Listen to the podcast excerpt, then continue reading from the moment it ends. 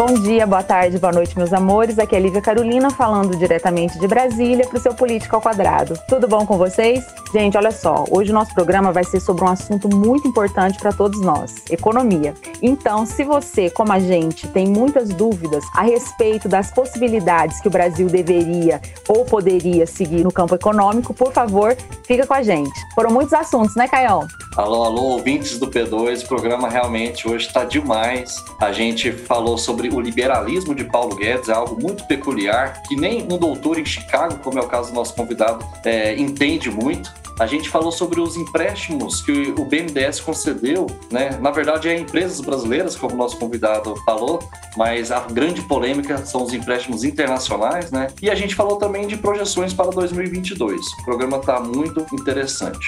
Caião, olha só, eu não posso deixar de dedicar o programa de hoje para duas pessoas. A primeira é a Larissa Rekelberg, de Santa Catarina, que falou comigo ontem no Instagram e eu não falei para ela, mas eu até chorei de emoção e me fez assim acreditar o tanto foi importante eu ter dito sim para a proposta do Germano de aceitar fazer esse nosso programa. E a segunda pessoa é o Carlos Silveira, de Cajuru, no interior de São Paulo, amigo do meu irmão, que também me mandou um recadinho no Instagram dizendo que tá adorando e ainda me falou que estava tomando um café da tarde típico do interior de São Paulo, e eu fiquei morrendo de vontade. Então, Larissa e Carlos, um beijo. Quero mandar então um beijo para Larissa, um beijo para o Carlos e segurem aí porque no final vocês vão ganhar um grande abraço, viu? Hoje nós estamos aqui com Paulo Rabelo de Castro, doutor em economia pela Universidade de Chicago, foi professor da FGV, tem vasta experiência na iniciativa privada, foi presidente do IBGE e do BNDES na gestão Temer, foi candidato a vice-presidente da República na chapa com Álvaro Dias, é autor de livros, palestrante,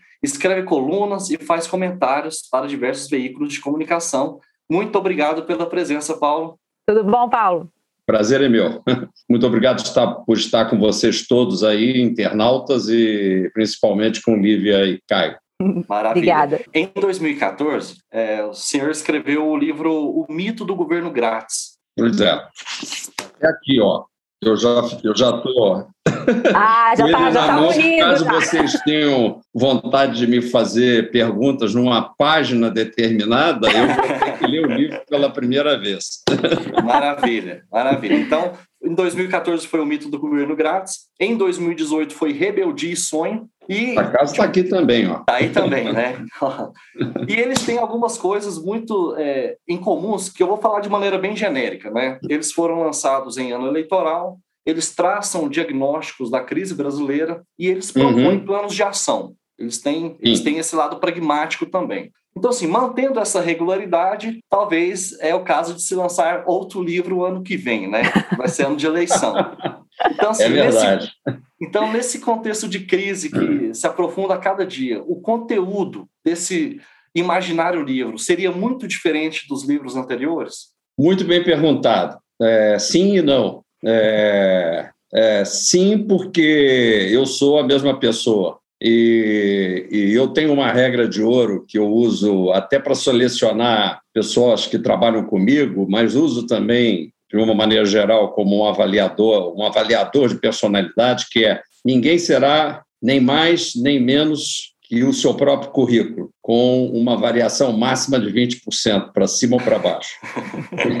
é, é, na realidade, uma máxima de economista. Mas isso é muito sério, porque nós não podemos ser aquilo que nós não aprendemos a ser, que já trazemos do berço, do nosso pai, da nossa mãe, dos nossos educadores, da nossa cultura da nossa história. Então, o próximo livro necessariamente será alguma coisa que carrega ah, todas as histórias anteriores e, óbvio, com um pendor muito para o lado da, das questões econômicas. É, eu tenho um diretor que é amigo também, José Walter, que já me sugeriu esse título. Eu estou é com muita preguiça de empreender é, essa, é esse novo desafio, que seria o que é ser de fato liberal no Brasil hoje. é uma provocação ao meu colega uhum. Paulo Guedes, assim, de cara, né? e por, por um motivo muito simples, porque houve pela primeira vez uma tentativa, eu diria séria, de se conduzir governo numa linha é, liberal, ainda que, por exemplo, na administração Temer, o corte geral do, da, sua, da sua mensagem fosse liberal, é, liberal democrático, eu diria que foi nessa administração fatídica de Bolsonaro que nós é, testamos pela primeira vez e eu acho que não foi com grande êxito. Nós nos uhum. confundimos, sobre isso a gente pode falar depois. Ô Paulo, é, a gente vai é, aprofundar nesse tema, mas eu queria até voltar um pouco para tentar resgatar seus anos de Universidade de Chicago, em que Sim. você estudou com é, três no mínimo três pessoas que levaram o prêmio Nobel, né? Entre eles. É, na realidade, no mínimo, né? Porque Isso, é. aquela época foi super fértil, né? Uhum. O que, que você aprendeu é, de mais posso dizer que, que estudei assim de, de, de levar nota, de fazer prova e ter aulas ou fazer dissertação doutoral com é, três deles, não é? o, o o, o Friedman, cuja que ainda frequentei a primeira o, o curso inicial dele de preços, é, logo em seguida ele foi fazer uma operação cardíaca e se afastou da, da universidade por um tempo. E mais o, o curso de preços mesmo na sequência, o mais pesado, o mais importante foi com o Gary Becker, já falecido, prêmio Nobel, feito é, realmente de incomum inteligência, e na época da dissertação, que também foi para o lado da economia agrícola, é, com Theodor Schultz, que foi, por assim dizer, o pai da moderna concepção de, é, de produtividade agrícola e de discussão da economia da pobreza, por um lado, eu chamaria libertário para mostrar que a, a, a, pobreza é superável. Então, com esses três, a gente fez trabalhos um pouco mais é, aprofundados, mas lá estavam também o Bob Lucas, é, o Robert Lucas, né? lá estava também o, o mais algum, agora o George Stigler, Uh, e mais alguns, só aí já tem uns, já tem uns cinco. Né? É, eu, eu, queria saber assim, que, que se fosse para falar uma coisa, qual que foi a coisa mais relevante que você aprendeu nessa experiência com esses, esses gênios da economia aí? É, prove. é. Prove. Porque esse é o drama absolutamente fundamental do Brasil de hoje e, ao mesmo tempo que saúdo vocês por terem a pretensão e presunção de fazer um debate racional, isso é muito bom, muito importante, ao mesmo tempo é um desafio quase presunçoso, porque a Sim. gente é, evolui ideologicamente, a gente tem gostos, a gente é emotivo, somos seres humanos, e a emoção é, também é importante, mas do ponto de vista da educação científica. É, realmente para você tirar o chapéu, como a gente pode tirar o chapéu para o, vamos dizer assim, para a abordagem científica na universidade, não só no departamento de economia, em toda a Universidade de Chicago, da antropologia, passando pelo, pela Escola de Medicina, pelo Instituto de Física Enrico Fermi, onde desenvolveram é, a bomba, né, uma parte dela, é, e outras coisas que tal. Quer dizer, todo, todo, é, toda a universidade respira essa, esse, vamos dizer, experimentalismo, no sentido de que tudo, tudo está aberto a uma contraprova. E, e, tudo exige muito debate e, e, muita dúvida, dúvida metódica, ou seja, prove. E é o que menos se vê no debate pseudopolítico atual. Um é fake para lá, fake para cá. Né? Piadas à parte, ninguém prova nada. Né? É, e tem que ser revisto rápido, porque o sistema literalmente está apodrecendo. Paulo, antes da gente passar para pensamento econômico brasileiro mais propriamente dito, assim, é, eu queria que você contasse para a gente do projeto Cantagalo no Rio de Janeiro, que inclusive é, um, um, livro organizado por você sobre o projeto ganhou um prêmio Jabuti em é, 2012. Esse eu aqui eu você... não tenho aqui agora não tem? Momento, mostrar a capa. a capa dele é uma gracinha, né? Possam... É. é Chama-se Galo.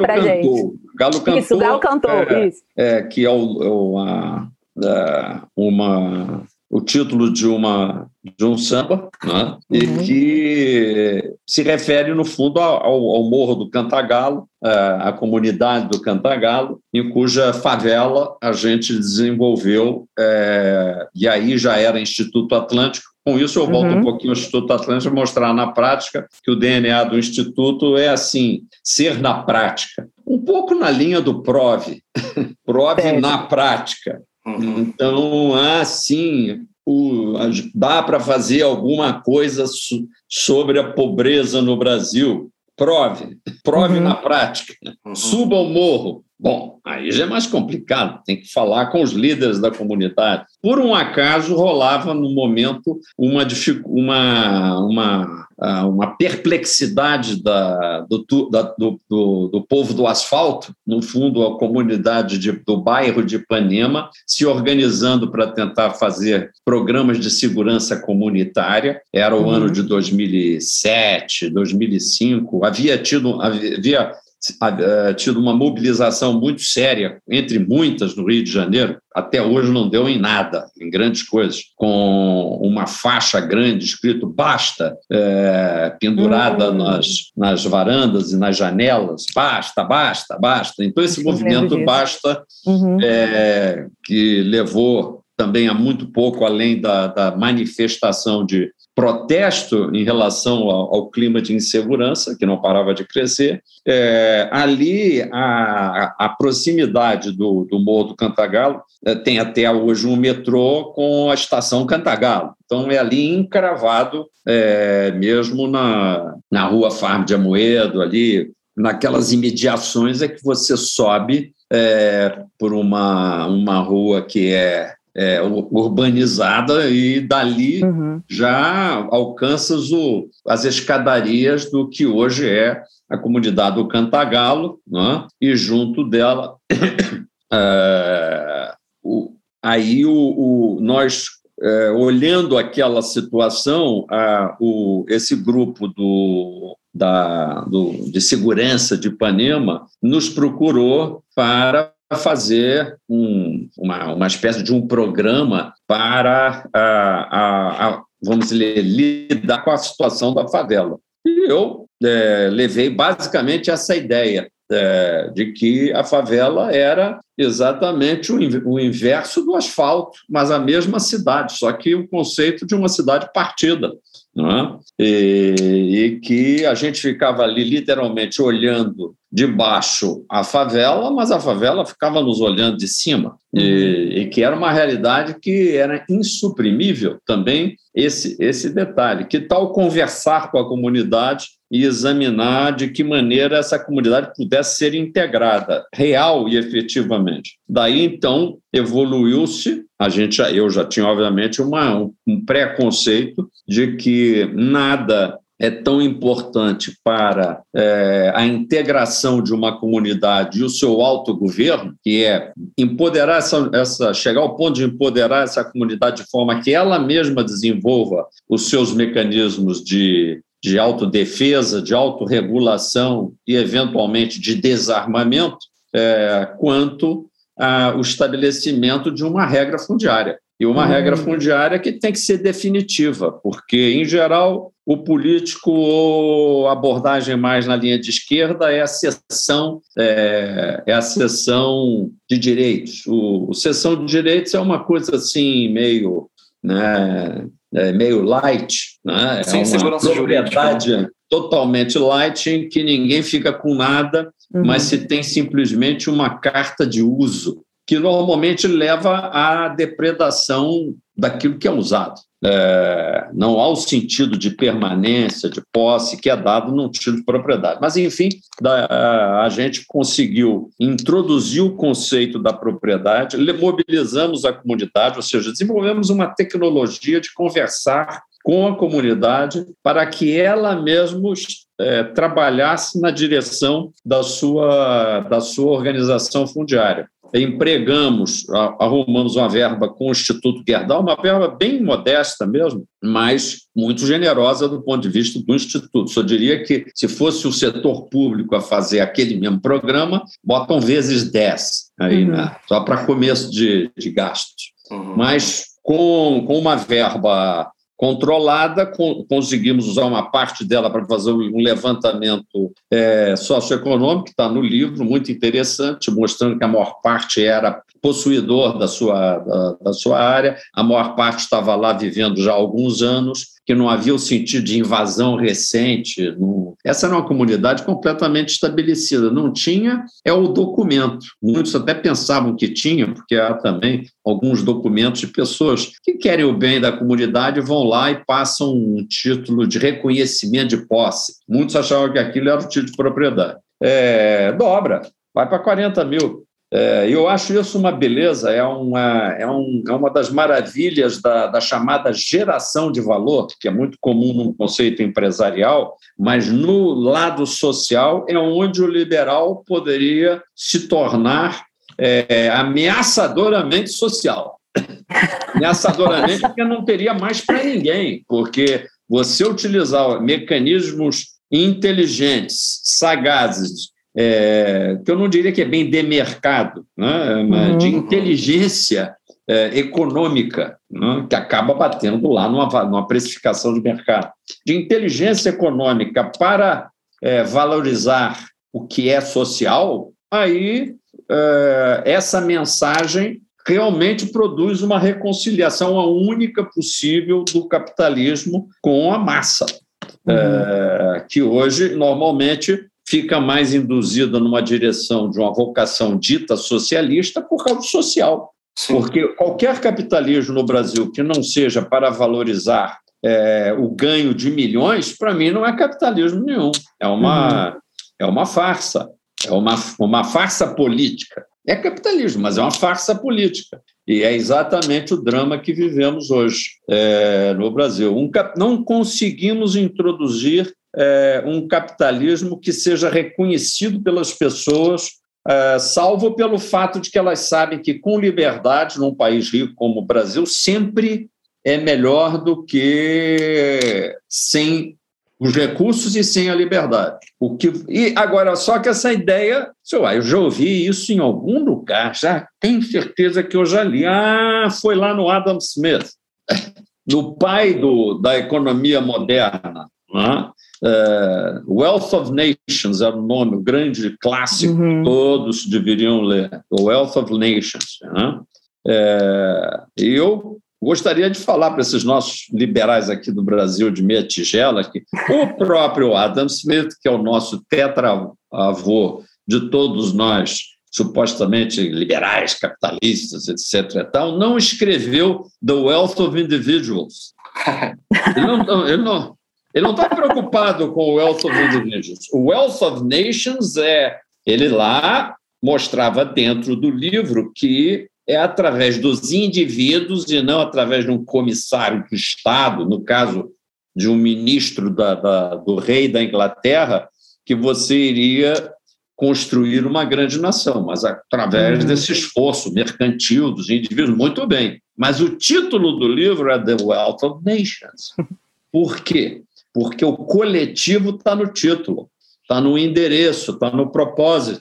E isso a gente tem perdido, perdido de vista completamente. Né? E, e a primeiro descompromisso, só para amarrar, Lívia, Uhum. é a gente ter perdido o cedo crescimento no, no, no, PEC, no Programa de Estabilização. A gente está sempre estabilizando. Uhum. O problema principal do Guedes, ele nem disse o que, que ele ia fazer direito em termos de entregar um resultado, tudo para ele é surpresa. Opa, estamos criando, voltando a criar emprego. Tudo bem, mas isso como é que coteja com o que você tinha se proposto a fazer? Não tinha me proposto. Ah, bom. Se você não tinha se proposto, tu estás que nem Alice no País das Maravilhas, na encruzilhada. Tanto faz o caminho, você não sabe para onde você vai, qualquer lugar é bom.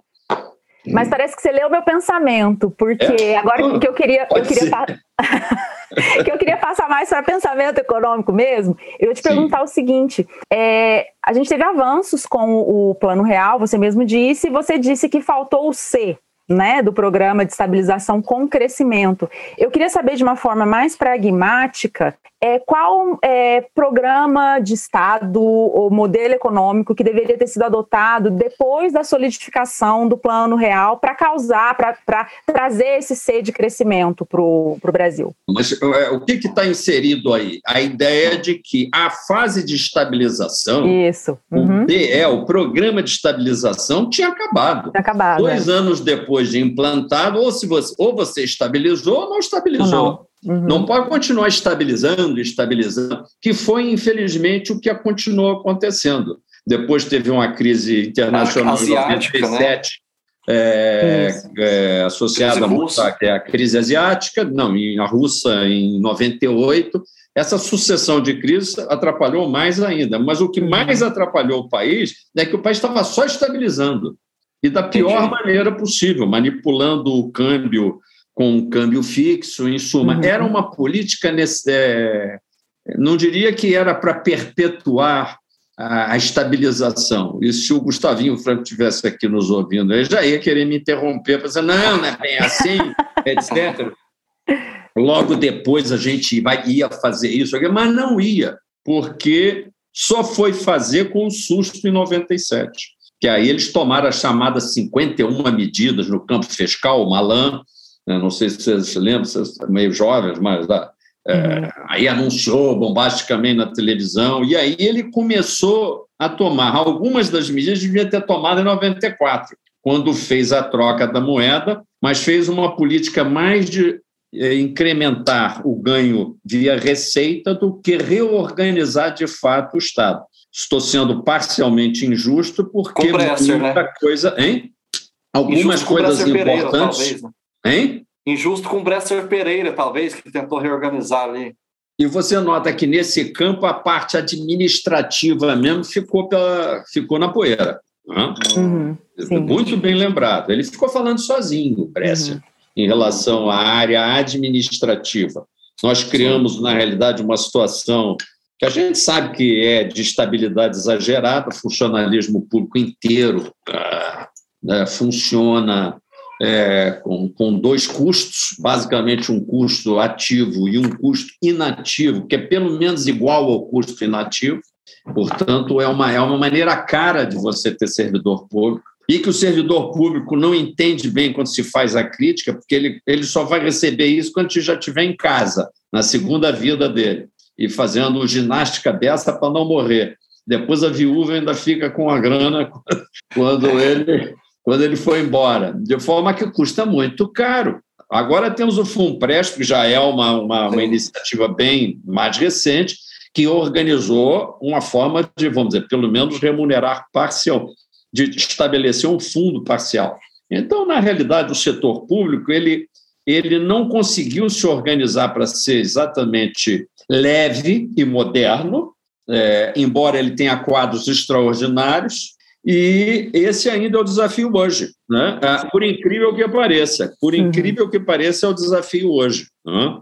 Ah, no, no, campo monetário, você tem um Banco Central com quadros extraordinários, mas é, é, é esse rito do Copom é, é quase farsante, estou exagerando um uhum. pouco, sendo uhum. duro na crítica, mas no sentido de que é, quando você vê que até hoje esse Banco Central ainda admite letras financeiras do Tesouro, LFTs, ou seja, que tem toda uma arquitetura ainda de, de mal pagador dentro da, da rolagem da dívida, que a própria estrutura de termo da dívida é muito curta, a gente nota que nós estamos há 20 e tantos anos para alongar um negócio que não alonga, tá e se eu for um pouquinho mais operações compromissadas, tu deixa o termo aí, o palavrão, porque tecnicamente é uma coisinha que é mais difícil de explicar, mas basicamente o Banco Central pagando para os bancos carregarem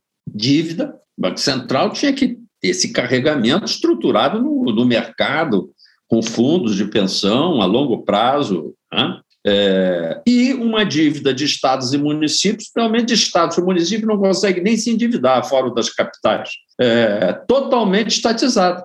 Então, você verifica que a poupança financeira do Brasil ela é estatizada. Então, acho graça quando eles querem privatizar o Correio, quando eles não privatizam a dívida. Privatizar no bom sentido, a dívida tem que estar na mão de pessoas que acreditam na dívida pública. Mas não o próprio governo.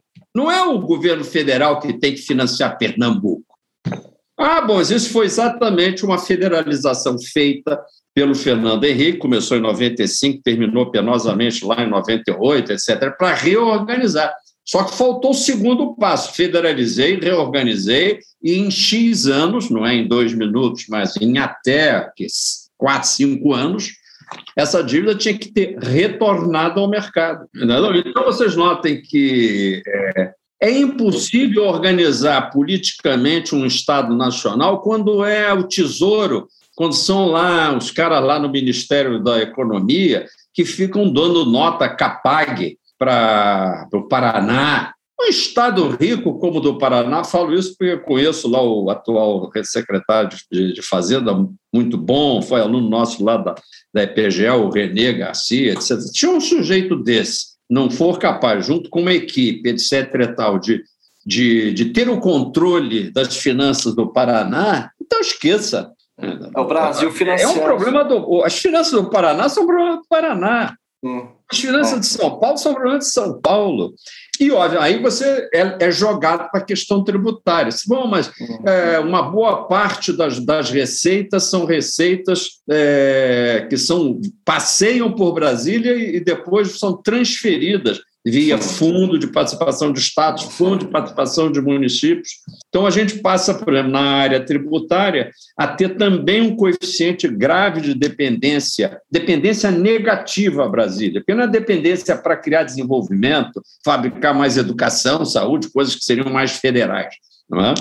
não uma das então, dependências, dependências foi, foi... Sim, diga. Uma das promessas do Paulo Guedes foi mais Brasil, menos Brasília, né? Pois é, foi... ele é, é, nesse sentido que é uma frustração, porque as frases deles eram corretas, Isso. mas as fabricações nem tanto.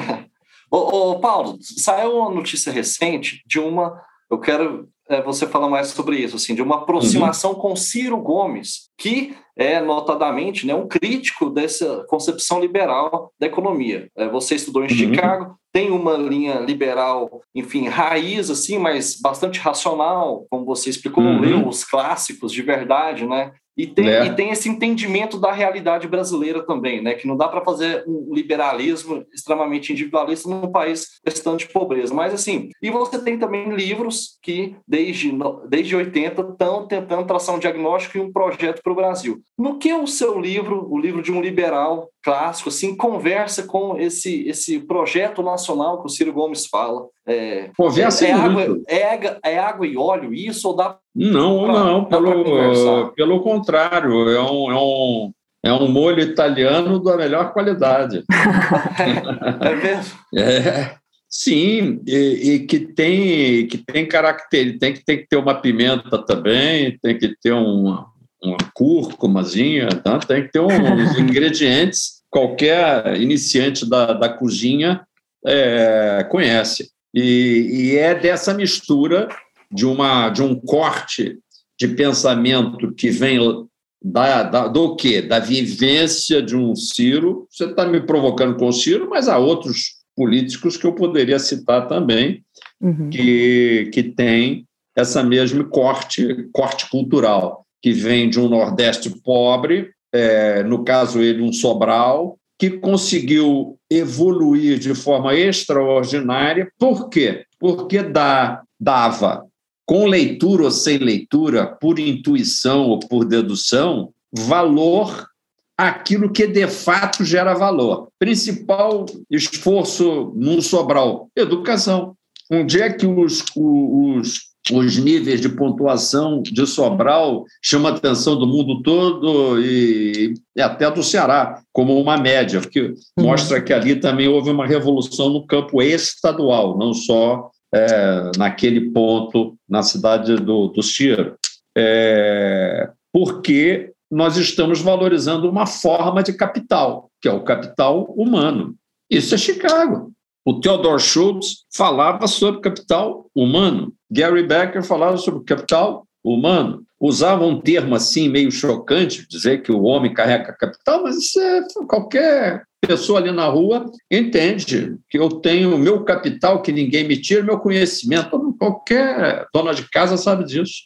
Não é? E, e, vai adquirindo capital em cursos, cursinhos, em coisas que aprende, em costuras que aprende a fazer, e isso tudo vai ao quê? Se transformando em renda. Que os modelos de Chicago calculam exatamente esse ganho como ganhos de renda. Se você pegar os, os modelos estatísticos, daí a importância de ter censo demográfico, com as informações que a gente está jogando fora por não uhum. ter, a gente consegue capturar claramente como é que as faixas de renda vão evoluindo por ganhos de educação e ganhos de treinamento. Ao que se soma o que a gente falava antes, só para juntar um outro tipo de capital, fundiário. Se eu dou o título de propriedade urbana, a casa, para uma, uma, numa comunidade ou para uma, uma área rural, transforma a posse em, em, em, em título definitivo, eu gero valor. E se eu faço um fundo de pensão? Organizo um fundo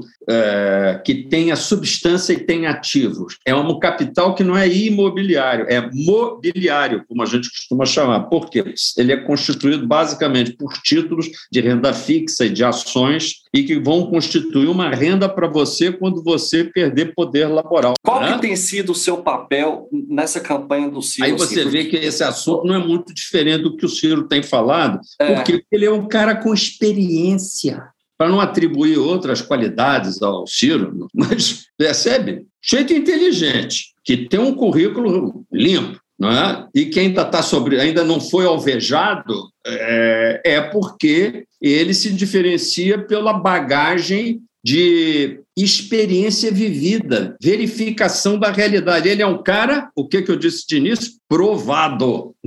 Prova. Né? Então ele é provado. Os jornais falaram que, que o seu papel inicial, talvez, você me explica melhor, seria articular com o mundo empresarial para levar essa mensagem né, que o Ciro e vocês estão formatando. Mas a gente vê que o mundo empresarial ele ainda apoia em sua maioria o Bolsonaro. Esse, esse, eles ainda parecem acreditar no Paulo Guedes. É, é uma coisa muito estranha. Você tem, você tem sido bem sucedido nessa interlocução? Você acha possível conversar é, racionalmente com o mundo empresarial para eles entenderem os problemas reais do então, Brasil?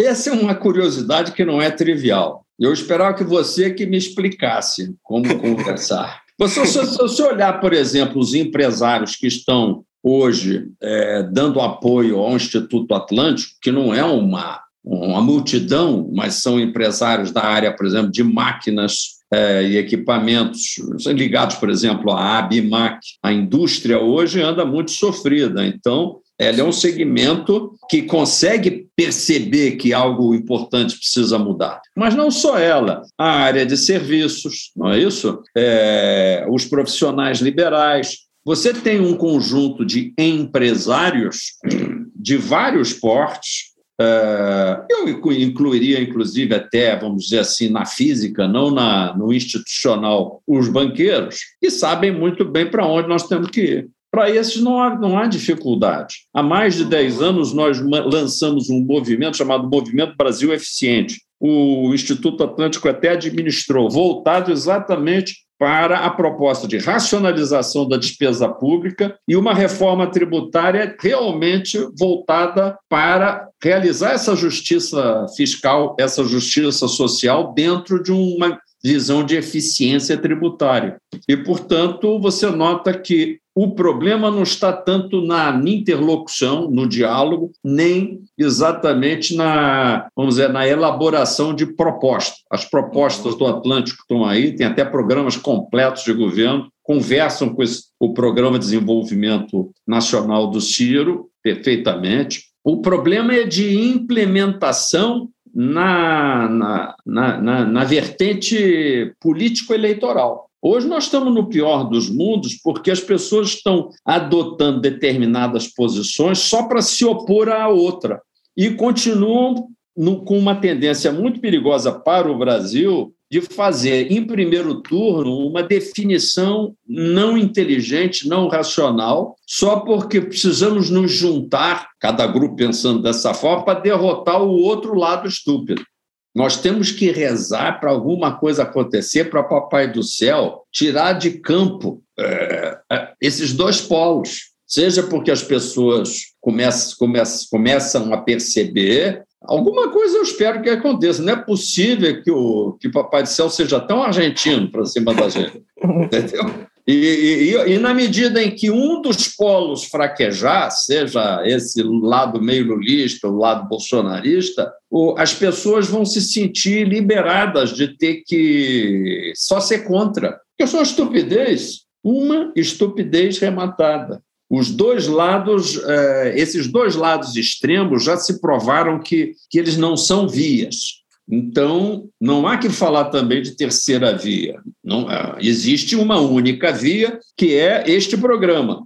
E, nesse uhum. caso, você, pela primeira vez, dando, pedindo essa liberdade que vocês estão me dando, ser um pouquinho até é, presunçoso de dizer que o que o Brasil precisa é é, é uma fórmula que mais ou menos já está estruturada em torno deste capitalismo para todos, que é um sociocapitalismo, se você quiser chamar, ou de um capitalismo humanista, como alguns gostariam, numa vertente assim mais jurídica, pensar. Não é? É, e, e, que devia ser a régua de medida de qualquer decisão, como essa que eu acabei de dizer. Ah, vou privatizar isso aqui. Isso está tudo bem, ótimo. Mas você vai privatizar para fazer fundos para alguma coisa da qual o Estado seja devedor, tipo, por exemplo, o futuro do, dos brasileiros, o capital previdenciário. Percebe? Sim. Ou seja, que na realidade nós não conseguimos nem ser bons capitalistas.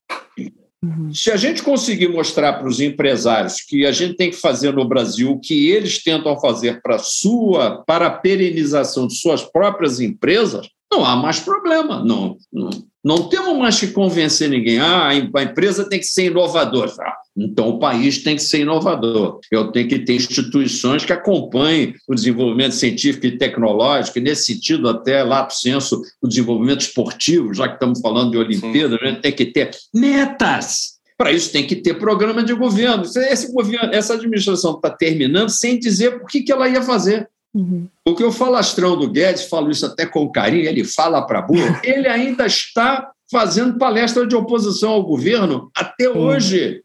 Quem a eleição não acabou, né? 2018 não acabou. Ministro. Hein? 2018 não acabou, né? Já está emendando em 2022. Ele acabou de dizer que o IBGE está na pedra lascada. Em primeiro lugar, não está. Aí muitos sacodem o IBGE. Não, porque o IBGE foi sucateado. Também não foi sucateado. O IBGE são pessoas, elas continuam lá, cada vez mais uhum. velhas, porque muitos são aposentados, mas como são, vestem a camisa, continuam lá dando sangue, estão há mais de 40 anos trabalhando no IBGE, loucos para fazer o próximo censo. Então, aquilo tem pode ser reestruturado logo. Como o resto do Brasil público, eu acho que pode ser reestruturado logo. Itamaraty, o BNDES, a Anvisa, a Fiocruz já mostrando que pelo menos consegue fazer uma vacina. É, o que a gente tem visto é o oposto dessa ideia de que o setor público não faz, não consegue. Mas é preciso ter o que se chama em inglês accountability, quer dizer, uhum. eu preciso ter metas, cobranças de resultados,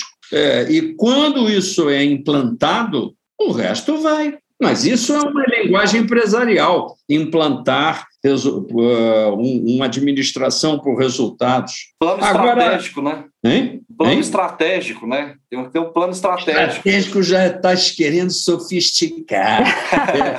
é, é, porque você já está querendo dizer já tá que bom, você né? entendeu o que é que o mundo para onde o mundo vai e onde que você vai colocar o Brasil, baixa a bola.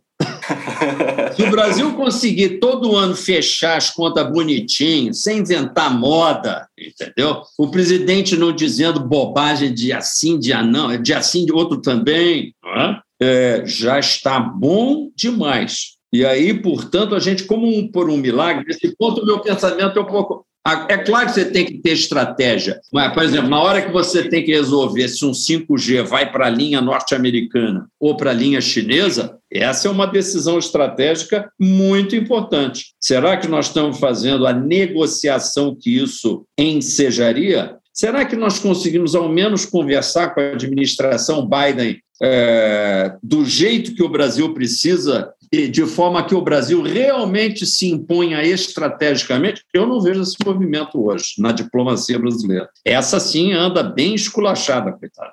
No entanto, o Brasil é um gigante, embora de pés de barra, porque só o que ele tem é, para mostrar hoje, em termos de importância dos fluxos do agronegócio, já uhum. coloca o Brasil numa posição que dá para dá jogar o jogo. Né? É, portanto, é, a gente, eu, eu não vejo com pessimismo a, a possibilidade de uma, de, uma, de uma virada de jogo. Estamos falando do, do livro Mito do Governo Grátis, o, a possibilidade de utilizar esse ponto de virada para virar o jogo. Eu acho, alguém me perguntava isso numa recente entrevista, isso demora muito, e as pessoas ficam também, às vezes, com, com receio de não pegar a parte boa. Sim. É, é humano, né? Vou te dar uma boa notícia, Lívia. É. O, afastar essas ineficiências brasileiras, não diria que é indolor, uhum. mas, mas vai doer só para quem não vai poder reclamar. Acho que é muito poderoso e vai muito querer poderoso. destronar. Portanto, tem uma questão de time, não é bem estratégia, não, Caio. Quem uhum. entrar já tem que entrar chutando as latas. Eu diria que o, quem entra já entra, já entra concluindo. Provavelmente vocês nunca ouviram falar isso. Não, porque eu vou entrar, vou fazer uma avaliação. Já perdeu o jogo.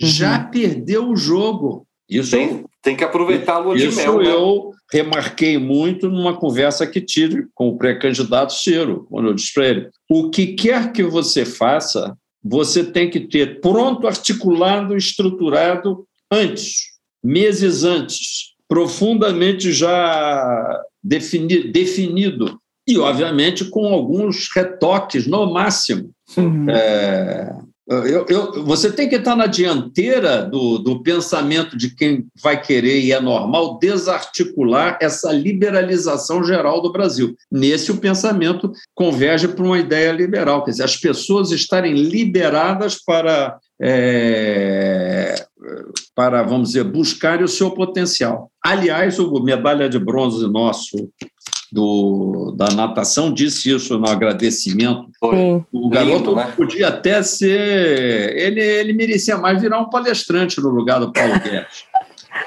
Porque isso. ele sacou um negócio que, em princípio, coisa de mineiro, né? porque ele é de Minas Gerais, né? É, que se o Brasil deveria se dar o direito de poder atingir o seu potencial. Eu achei aquilo extraordinário. Fazendo. Para, para, pega de novo, repete isso, repete várias vezes nas principais canais de televisão. O Brasil devia se dar o direito. Aí ele pegou um pouco exatamente na psicologia social nossa, desse nosso negativismo. Nós estamos sempre achando que vai doer, que vai demorar uhum. muito, que nós não vamos conseguir, uhum. que, que não está ao nosso alcance. Nós temos que nos dar o direito de achar que nós vamos conseguir sim. E ai de quem estiver trabalhando.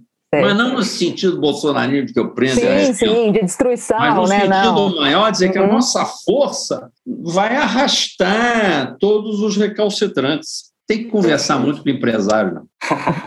O governo, eu tenho que conversar com o empresário, eu não sou governo, uhum. mas o governo ele tem que ter convicções, mas convicções que são para o lado grandioso. Nem tudo vai conseguir. Uhum. Algumas coisas a turma vai conseguir impedir. Mas se você. É, o Juscelino Kubitschek, ao final do seu plano de metas, você vê como é que, quando é estadista, é estadista mesmo, né? ele mandou lá, não sei se foi o Pinheiro Neto, calcular o coeficiente de alcance, de consecução, de, de, de, de atingimento de meta. E, e, e, metrificou aquilo, quer dizer, ele... Cada ele um dos projetos, fazer, né? Cada um dos e? projetos, asfalto, energia elétrica, tudo foi, tantos, foi tantos mil quilômetros de rodovia, Isso. indústria automobilística, e era um negócio, era uma transformação do Brasil que aconteceu. Uhum. Eram outros tempos, um novo governo, um novo presidente não é para ficar fazendo isso, aquilo do tipo indústria química. Né? Isso o Brasil particular tem perfeitas condições de fazer, mas fazer, como eu disse, essa liberalização geral da capacidade de, de organizar o melhor de nós. Né? E aí o, o Juscelino chegou a um número que nem era brilhante, ele chegou, se eu não uhum. me engano, a 67%. Acho que ele foi até rigoroso demais. Tem algumas áreas, como agricultura, educação, que, aliás, constituiriam o segundo, o, o segundo grande plano dele, se ele tivesse sido, tido uma segunda chance, é, foram mal, mal avaliados.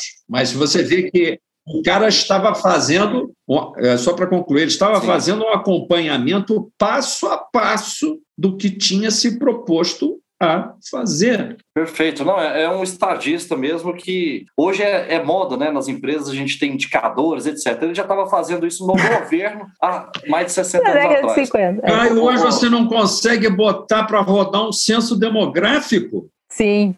É uma piada. Isto é uma piada de mau gosto desse governo. Entendeu? A gente quer aproveitar que a gente já está é, caminhando para o fim. É, eu quero até pedir é, se você pudesse fazer uma, uma resposta mais curta, mas a gente precisa claro. aproveitar a sua experiência do BNDES. Sim. Eu queria perguntar, inicialmente, para que serve um banco de desenvolvimento? Vamos lembrar que foi criado Vou responder por Getúlio. com Getúlio, já que você está querendo, com Getúlio, que, que, que fundou o banco, né? É, se não me engano, em 52. Então você nota que era um trabalhista. A gente tem que parar de rotular. Os caras fizeram e foram grandiosos naquele momento com as ideias que eram grandiosas para aquele pra momento. Ah, então, uhum. se o fulano de tal ou a fulana de tal sentar lá no Palácio Planalto, vai ter que então reforçar o BNDES. Não sei.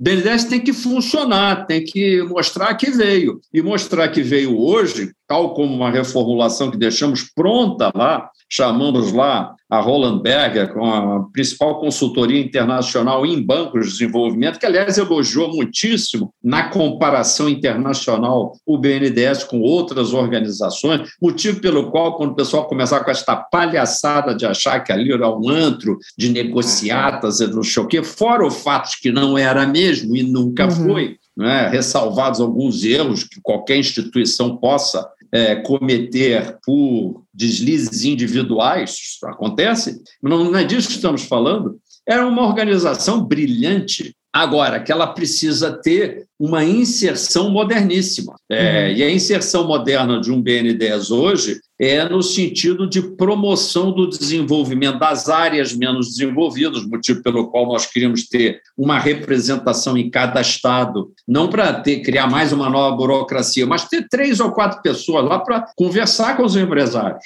Uhum. Porque hoje em dia o sujeito está lá em Rio Branco, está em Cuiabá, está tá, né, tá em Boa Vista. Como é que eu falo com o BNDES? Claro que pode falar é, aqui pelo, pelo, pela internet, mas não é aquela abordagem pessoa a pessoa, não, não, não tem o calor de uma explicação, de uma orientação. Então, esse é um, o, o BNDES hoje tem que estar deslocado para ser um banco do desenvolvimento, onde o desenvolvimento precisa acontecer, e é uma entidade federal com, com tal finalidade. Segundo lugar, para desenvolver a inovação. Nisso já tinha lá os Criatec, que eram fundos voltados exatamente para startups, e nesse sentido o menino lá, o Montesano, é, que é até é filho de um, de um aluno meu, você vê que eu, como eu estou ficando velho, de um aluno meu do doutorado da IPGE, é o pai, aliás, um bom economista, do rapaz que está lá é, que está lá. Ele está indo para esse lado da inovação, tá bom, tá bonzinho.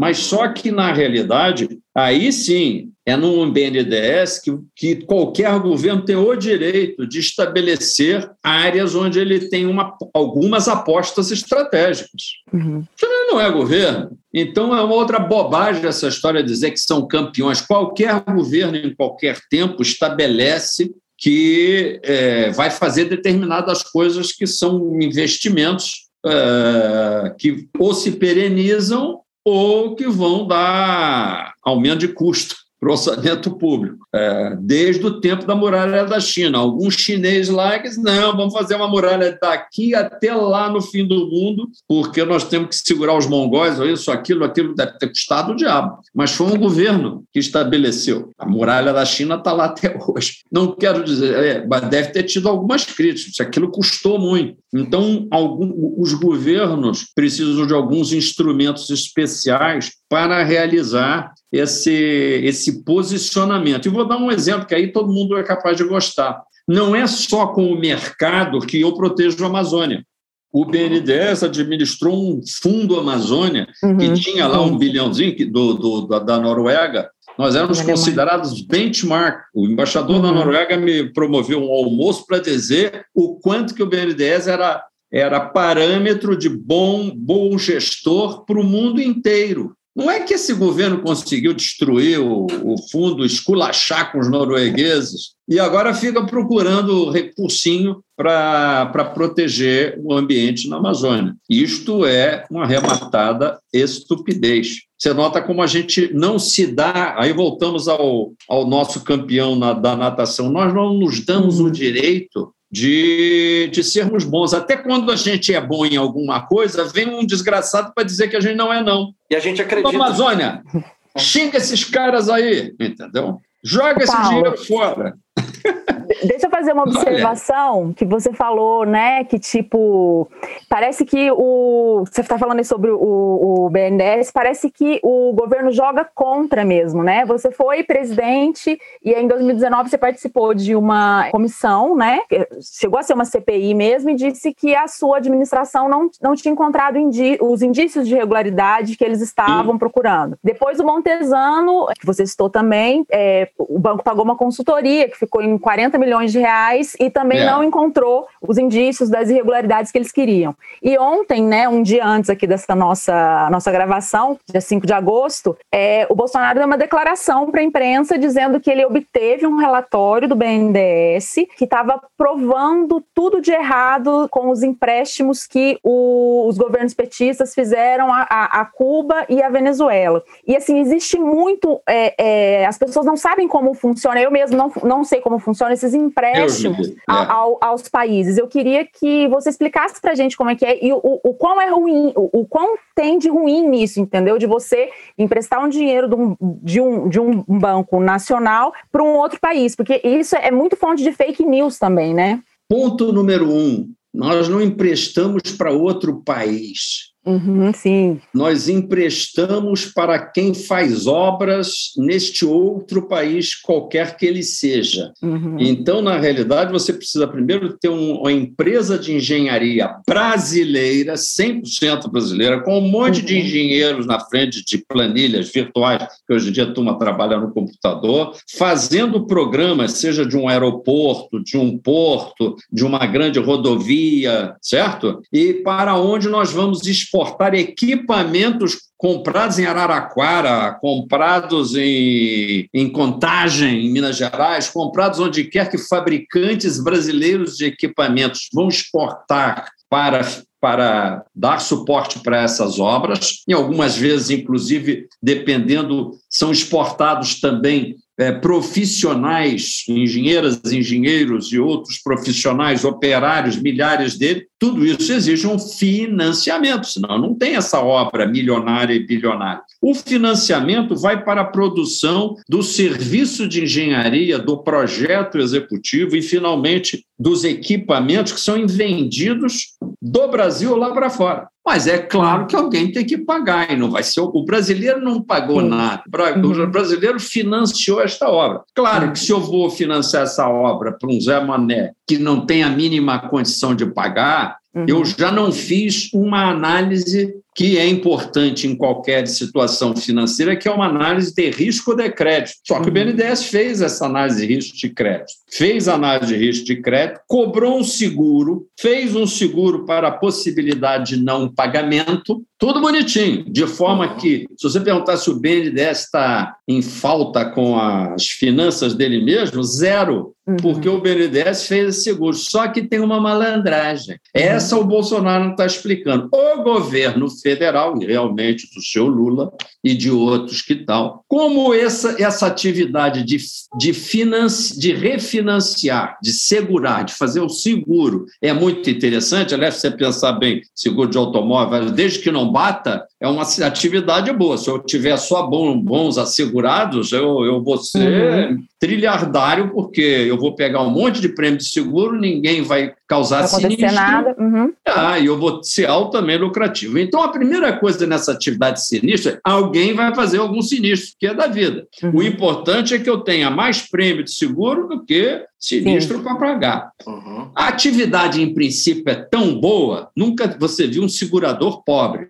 Né? Todos os grandes conglomerados financeiros têm atividade de segurador. O governo brasileiro diz, ah, isso eu também quero. Então, em vez de deixar o BNDES fazer um prêmio de seguro com a Zurich Re, com a resseguradora suíça, com a Swiss Re, com a Munich Re alemã, ou com o Lloyds da britânica, não seja lá quem fosse, não. Isso é bom demais, eu estou recolhendo esses prêmios de seguro todo, uh, deixa eu fazer. E criou uma companhia resseguradora lá, que sim eventualmente não administrou tão bem. Mesmo uhum. assim, boa notícia. Esta, esta atividade de resseguro, se você pegar o orçamento, ela é superavitária no governo federal. Uhum. Mesmo com inadimplência que de fato aconteceu. E esses governos meio, meio socialistas são mais desorganizados mesmo, o risco é mais elevado. Então, realmente pintou é, um sinistro, um não pagamento uhum. é, com, esses, com esses países. Só que no conjunto de todos os seguros que o BNDES pagou de resseguro, na realidade, há lucro, não prejuízo para o contribuinte brasileiro. Mas então, Entendi. então por que essa, essa palhaçada toda, além da, da, do ideologismo de dizer que Cuba não pagou, que Venezuela não pagou, que são ditadura, que a gente então jogou o nosso dinheiro fora? Nada, já entendemos que foi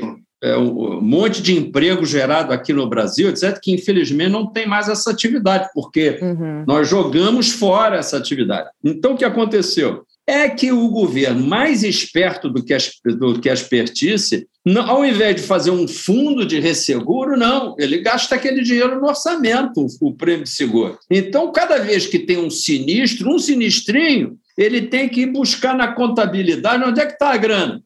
Ah, entendi. Ah, bom, uhum. não tem o tal é. seguro. Quer dizer, não tem o fundo, é igual a irresponsabilidade do fundo do regime geral da Previdência. Tem que cercar Brasília, mandar prender todo, voz de prisão. Voz de prisão no sentido de crime econômico, porque quando você diz que vai fazer um fundo para proteger o futuro de alguma atividade e não faz aquele fundo e não protege, manda prender. Tem nada que ver com o BNDES.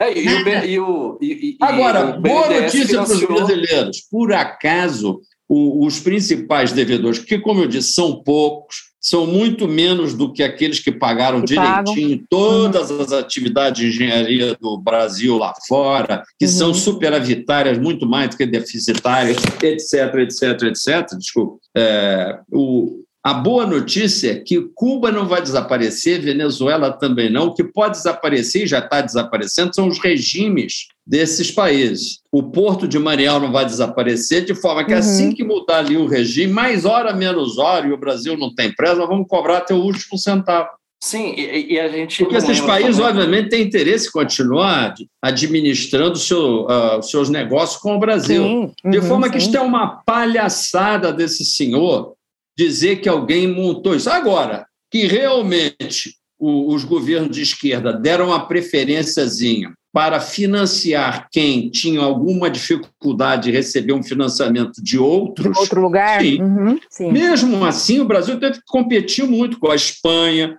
é, com, com, em alguns casos, com Portugal, com a França, porque cada um desses países queria enfiar lá os produtos franceses, os produtos alemães, uhum. com financiamentos parecidos com o do BNDES. E vamos lembrar também. fazer negócios. E hum. vamos lembrar também que é, o BNDES financiou, por exemplo, também empresa brasileira para reformar o aeroporto de Miami e, e em vários outros países também, capitalistas. Claro, mas é, é, o conjunto é esse. Se você pegar o tal livro verde que eu publiquei, vai verificar a verdade provada, uhum. que é E estes são alguns poucos projetos que, por enquanto, têm um coeficiente de inadimplência. Por uhum. enquanto, não é porque eu sou bonzinho, é porque, repito, esses clientes soberanos não, eles não quebram, a empresa não desaparece, porque sim. o país não vai desaparecer. Não vai desaparecer, sim. Pagar com juros e correção monetária em dólar. Uhum. Agora, vão enrolar um pouco, vão renegociar, etc. Tal. E não é problema, repito, do BNDES mais, porque o espertalhão do governo federal é que se meteu a ser ressegurador internacional de crédito e não fazendo fundos,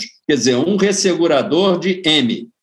Então, o Bolsonaro, se quisesse botar moral em alguma coisa, ele tinha que ver quais são os funcionários lá em Brasília que andaram permitindo ou fazendo uma análise de crédito mais, mais, mais solta e assim por diante. Entendeu? A mesma coisa existe numa atividade importantíssima do BNDES, quero concluir, que é a pequena e média empresa. Esse crédito à pequena e média empresa que o BNDES já faz desde a sua fundação mas que quando eu cheguei lá, elevei em 10 pontos percentuais para que metade de todo o crédito desembolsado na nossa administração já foi para tal pequena e média empresa, mais para a média do que para a pequena. Estávamos montando um esquema diretíssimo de financiamento que envolveria aí sim o pequeno e até o micro. É uhum. isso, é essa novidade que um novo BNDES teria que aprofundar. Mas quando fizerem isso, já não vai ser novidade. E aqui o Paulo Rabelo está marcado aí que nós andamos fazendo isso, só que não foi novidade também. Desde Adam Smith, alguém já pensa na pequena e média,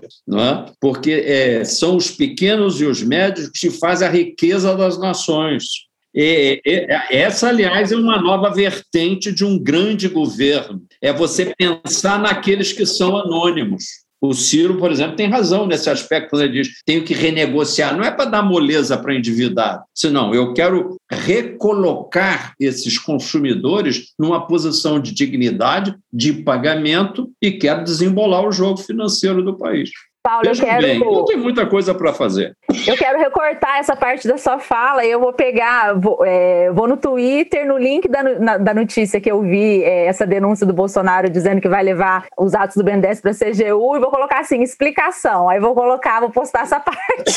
Porque ficou muito se você claro. quiser, ficou muito claro. Como, se muito diria, ficou muito claro. Em, como diria em inglês, be my guest. Faça isso, por favor. Eu não tenho muita paciência mais para explicar. Sabe por quê? Imagino. Que a maior uhum. parte dos caras que ainda hoje repetem essa bobagem é porque eles querem descobrir um, um pelo em, em, em casca de ovo que não existe. Embora exista muita coisa errada, já existiu no passado e continua existindo agora, o que mostra que, no fundo, como eu disse, esses extremos, os dois extremos, estão neste momento num processo contínuo de recusa à, à modernização efetiva e à moralização efetiva do país. Porque quando você compra vacina pelo triplo do preço e o cara diz, ah, não, é que eu mandei ver, mas mesmo assim eu não comprei, isso é uma resposta estapafúrdia, evasiva, uhum. entendeu? Que mostra que o sujeito, de fato, não está não, não, não tá vigiando coisa nenhuma. Então é todo mundo farinha do mesmo saco. Entendeu? Isso é muito polêmico já. É, a, a, a, gente, enfim, o pessoal nas redes e nos jornais tem falado que não é exatamente um extremo do outro, que o Bolsonaro é extremamente, assim, é claramente antidemocrático. O outro lado tem as suas, as suas ineficiências, tem um histórico aí que muito questionável, mas seria democrático. Eu acho que isso é um assunto talvez para depois, porque é polêmico e duraria muito tempo. E eu estou claro. louco para saber o seguinte: como é Paulo Rabelo de Castro vai ser candidato em 22? Qual que são, quais são os planos dele para o próximo ano, além de lançar um livro, com certeza? Eu estou candidatíssimo a entrar no jogo e utilizar a minha pouca sabedoria, que eu já estou naquela fase, você já viu aqui pela minha cara meio carcomida, e já estamos mais para lá do que para cá. Então, nós estamos sem tempo de ver esse país melhorar. E a gente tem, como eu disse, essa pequena presunção de achar que a gente, depois de tantos e tantos anos analisando, experimentando, acompanhando, vivenciando, a gente acha que tem uma boa parte do caminho. Podemos perder tempo. em nome dos jovens que estão vindo depois de nós, em nome dos mais pobres, em nome da, desses milhões de anônimos que se levantam com esperança todos os dias para empresariar seu próprio, seu próprio destino, seja como empregados ou como empregadores, como autoempregadores das suas, das suas, das suas MEIs, é esse Brasil anônimo que merece o nosso, a nossa total solidariedade. Mas não pode ser uma solidariedade vazia. Por isso, acho que nós temos que nos fixar realística e pragmaticamente num nome de liderança testada, e para isso é preciso usar o, que os administradores fazem quando vão buscar seus líderes empresariais, seus CEOs, etc. Tal, que é estabelecer um perfil foi um pouco que, junto com o meu grupo de pensamento, meus amigos é, e amigas que, que estão comigo, e que é um grupinho muito, é, muito bem preparado, nós primeiro estabelecemos o perfil. O Brasil não pode mais pagar uma matrícula pré-universitária para um gaiato ir lá aprender, como os últimos têm ido lá sempre para aprender. Já saem, às vezes, uns não conseguem nem se graduar mas gastam a tuition, gastam uma matrícula terrível, quatro ou oito anos, tentando aprender né? Ah, e dizendo bobagem. Não, não pode. O Brasil, duzentos e tantos milhões, imaginem, Lívia e Caio, de nós vítimas, vitimadas. Ah, mas tem o Congresso Nacional. Não é bem assim como nós somos, e ainda vamos continuar sendo, e nesse sentido, a história toda de semipresidencialismo, muito bonitinha, etc., mas com um futuro. Nós estamos a cata ainda de líder, é este líder que solitariamente, modo de dizer, é que precisa ser muito bem selecionado, precisa ter sorte nisso, e precisa, portanto, ter uma, uma, um perfil. E esse perfil exige experiência no Poder Executivo, experiência no trato do Legislativo, ficha corrida mais ou menos limpa e, e digna, é, é, maturidade, tem que ter uma certa idade que é irreversível, não adianta botar um garotão, uma garotona para ir lá também dar pitaco, você tem que ter a faixa de idade certa, também não pode ser um velho caindo aos pedaços porque não aguenta o tranco. Então, você tem que ter um, uma, uma pessoa, homem ou mulher, que tenha tais características. Logo a seguir, o grupo que o acompanha, porque esse, esse indivíduo que é, vamos dizer, como eu falei, solitariamente esse poder, não é bem solitário. Ele tem que ter gente absolutamente coesa, com ideias absolutamente, como eu falei, bem preparadas, previamente estabelecidas, e aí entramos nós nessa história. Nós somos candidatíssimos a colaborar com, uhum. esse, com essa personagem. E não é qualquer animador de auditório, me desculpe.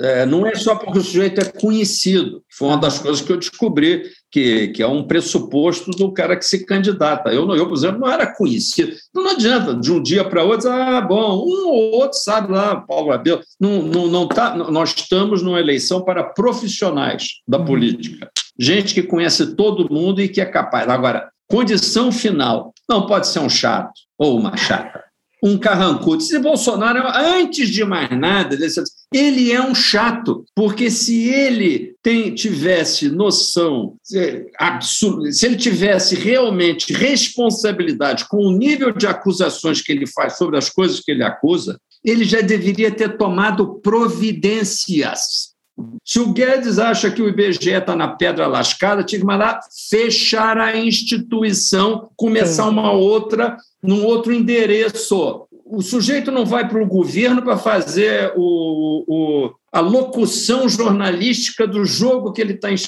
tá vendo. Ele tem que governar. E governar, se possível, com um sorriso que nem o do JK. Porque ele Assumir tem que ter o governo, né? Assumir a responsabilidade. Hein? Assumir o governo, assumir a responsabilidade, não ficar pensando no, no, passado. O momento é dele agora. Motivar as pessoas. Uhum. As pessoas terem no seu imaginário que eu estou aqui levantando cedo, mas eu sei que alguém em Brasília levantou mais cedo do que eu e vai uhum. dormir mais tarde do que eu e uhum. não vai roubar a chave do cofre. E que seus principais assessores não vão ser pegos lá em jantares combinando coisas vai esvaziar Brasília? Estou avisando a vocês. Pode, encher de outros, outros, outros talentos. Uhum. Mas agora significa dizer que uma parte dessa turma a gente tem que reexportar para uma outro, um outro campo. Com isso eu termino, porque eu confio no Brasil, inclusive porque o Brasil, felizmente, não é só o Brasil. No Brasil são 27 estados, inclusive, incluindo o DF, não é? O DF em si é uma história à parte, que precisamos outra, uma outra hora conversar, e, e, e, e são 5.570 municípios. Isso é a salvação. É, mas tem 5.570 ladrões. Não, não, nós temos uma subdivisão que facilita imensamente o que? A participação, cada um tomando conta do seu pedaço, elevando o grau de responsabilidade. Voltamos à reforma tributária, quer dizer, uma parte dessa receita dita de transferência tem que se virar receita automática, às 5 horas da tarde, o secretário de Finanças do município, do Estado, receber, é receita própria. Uhum. Vai se virar, vagabundo. Então, isso muda a mentalidade. Leis de eficiência ah, estamos sonhando, o Brasil não acontece. Não estamos sonhando coisa nenhuma. É fácil de implementar. O importante é que saibam que alguém chegou lá. E não pode ser bananeira que já deu caixa. Me desculpe, hein? Vocês sabem aí da mente de quem eu estou falando. Entendeu? O jeito que vai dar um passeio lá terceira vez, etc. e tal, anotem o que eu estou dizendo com maior, até com carinho. Já não tem mais ideia nenhuma. Já gastou tudo nos dois, no, no, no, no primeiro mandato e um pouquinho no segundo. Não é por nada, não. Se eu for administrar a terceira vez é, a mesma coisa, se me puser a terceira vez no BNDES, já não vai ser a mesma coisa que eu fiz no primeiro. Mas, mas nem de longe, porque é humano, entendeu? Agora, em compensação, as raposas que estarão ao meu lado vão estar com três vezes mais fome. Sim. Então, esse negócio de reeleição também é uma outra porcaria. Quatro anos, para quem tem as ideias sobre o que fazer, é tempo demais. Mas o cara tem que chegar achando que está terminando já. Ô Paulo, mas deixa a gente te, te, desafiar um pouquinho. Vamos chamar ele para o nosso desafio, Caio? Eu pensei que já tinha desafiado há 90 minutos, mas vamos lá. Agora é só para fechar o desafio, então. É. Momento Jânio Quadro. Varre, varre, varre, varre, varre. Esse é o momento, Jane, que é o quadro fixo do nosso programa. É o ah, seguinte, é? isso. Como você sabe muito bem, o nosso ex-presidente Jânio Quadros, ele tinha o singelo hábito de se comunicar oficialmente por meio de bilhetinhos escritos à mão, certo? Uhum. Qual que é a proposta? Que você se imagine hoje, você, Paulo, uhum. como o presidente do Brasil, hoje, agosto de 2021, e que você escolha uma pessoa para você mandar uma mensagem. Essa mensagem ela pode ser uma ordem, pode ser uma bronca, pode ser é, um agradecimento, uma oferta de cargo no seu governo, pode ser um pedido de socorro, pode ser qualquer coisa. E uhum. claro que você vai ter que compartilhar com a gente tanto o destinatário quanto o conteúdo desse bilhetinho. Uhum. Todo mundo que vem aqui no Política ao Quadrado, a gente afixa o bilhete, que a pessoa se é. torna presidente por um bilhete, e aí está no nosso site todos os recados. É? Sim. Isso, pode falar. Eu tenho que escrever rápido esse bilhete. Não, não, falar. Falar e a gente transcreve. Falar. Isso. Deus me livre, mas, eu, bom, é politicamente incorreto. Eu, eu, eu, perco, eu perco o programa, não perco a piada. Né? Eu, Por favor, a gente adora. Eu vou, eu vou escrever assim: Bolsonaro procura o Morão e combina a troca. Não, mas você é o presidente. Você que é o presidente. Você é, pode... Mas é, esse é o presidente imaginário. Me desculpe, o bilhete é esse. que também é só bem-humorado, porque a essa altura ah. do campeonato, o, o desgraçado tem que ir até o final, entendeu? É. Mas é, é, é, o que a gente está sentindo hoje, entendeu? Certo. Que é engraçadinho é, né? Bolsonaro procura o Morão e combina a troca. Tá certo. É. Paulo, muito é, obrigada. Pode é. Isso, é, é, por aí, entendeu? Então tá. Até, Olha, teria outros bilhetinhos também. Ah, dá para escrever. Ah, você pode fazer um livro de bilhetinhos. Ó, outro, outra dica, Caio, para o livro de 2022. É. Paulo, muito obrigada. Foi um prazer, foi um prazer. Muito obrigado pela oportunidade. A Levando em conta excelente. que o Jânio, o Jânio era chegado no, no, numa biritazinha. Então, era. O, ah, bilhete teria que ter sido né? escrito sobre um embalo mais etílico. Mas hoje sextou, hein? É, hoje é? sextou. Hoje sextou. sextou, é? tá bom. Mas, Paulo, é. olha só. É, eu vejo que de, de uma forma geral, é, as pessoas elas falam muito sobre o Brasil de hoje, falam é, pouco sobre o Brasil do passado e o passado sempre aparece assim como o pai de um determinismo intransponível, né? Uhum. Mas a gente fala ainda menos do Brasil e eu não quero falar do Brasil do futuro porque eu não gosto dessa expressão, Sim. mas a gente fala ainda menos do Brasil das possibilidades. E eu senti que hoje a gente falou desse Brasil é, do. Eu do preferia possível. usar então a palavra te ajudando do Brasil de amanhã. Né? O Brasil de amanhã. Exatamente. Amanhã é bem, é bem logo, né? Senão é bem logo, a gente né? já não está mais aí. Eu quero ver. Né? Exatamente. E eu até lembrei de uma, uma, uma frase que meu namorado sempre fala, e eu vou meio que parafrasear, que é a seguinte: é, o passado ele pode e deve ser um bom conselheiro, porque afinal de contas ele traz a majestade das lições aprendidas, né? Com certeza. No entanto, no entanto, ele, esse mesmo passado ele nunca deve ser proclamado a rei, como se ele fosse o dono de todos os sonhos e de todos os destinos. É. Então, fica aí o recado. Um beijo, muito obrigada. Muito, muito obrigado. obrigado. a você e, e, e, ao Caio, ao Germano, que ajudou a produzir isso com, com tanto carinho, a toda a equipe aí. Eu quero dizer para vocês que é rara a oportunidade da gente ter uma conversa assim, né, desabrida. E que, uhum. embora não embalada por nenhum estímulo etílico, é, o estímulo acaba sendo o mais perigoso de todos, que é os, o, os fluidos do coração. É? Vocês deixam é, muito claro o, o amor que vocês têm pelo, pelo nosso país. É, hoje em dia, falar disso é, é só quando alguns, um desportista está está tendo um bom desempenho, porque em qualquer outra, quase qualquer outra situação, a gente não tem essa oportunidade uhum. e, e, pode soar até é, cabotino, é, de forma que são raras realmente as oportunidades em que a gente pode ser Brasil.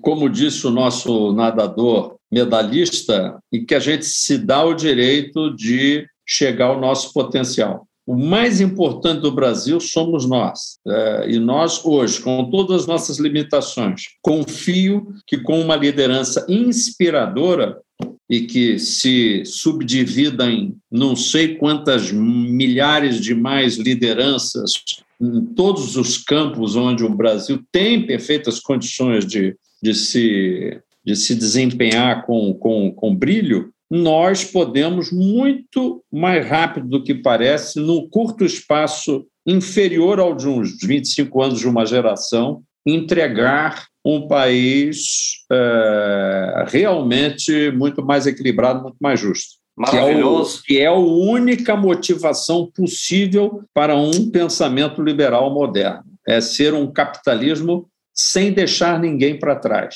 Um capitalismo para todos para encerrar, vou até usar uma frase de, do MC, de um rapper, fala tudo que nós temos somos nós, né? Então, acho que a mensagem do Paulo Rabelo nessa ótima conversa com a gente foi essa, né? Acreditar nessas potencialidades do Brasil, acreditar no, que a gente pode ser, a gente tem essa vocação de ser grande pelo nosso tamanho, pela nossa base física, pela nossa beleza, né? E pelo nosso jeito, pelo nosso coração, né? Então, é isso, ouvintes. A nossa miscigenação, até por a isso. A nossa miscigenação, isso é maravilhoso. É. Um dos únicos países do mundo tão misturados assim. Lógico que reconhecemos as mazelas racial também. E, racial e culturalmente. Perfeito. A é gente, isso. quando pensa em toda a intromissão boa dos asiáticos, japoneses, chineses, é, aí do Sírios. Oriente Médio, dos árabes, dos judeus, uhum. né, dos armênios, do, dos eslavos, ora, é, é, é, um mix que não se vê mais em nenhuma outra praça. É um pedacinho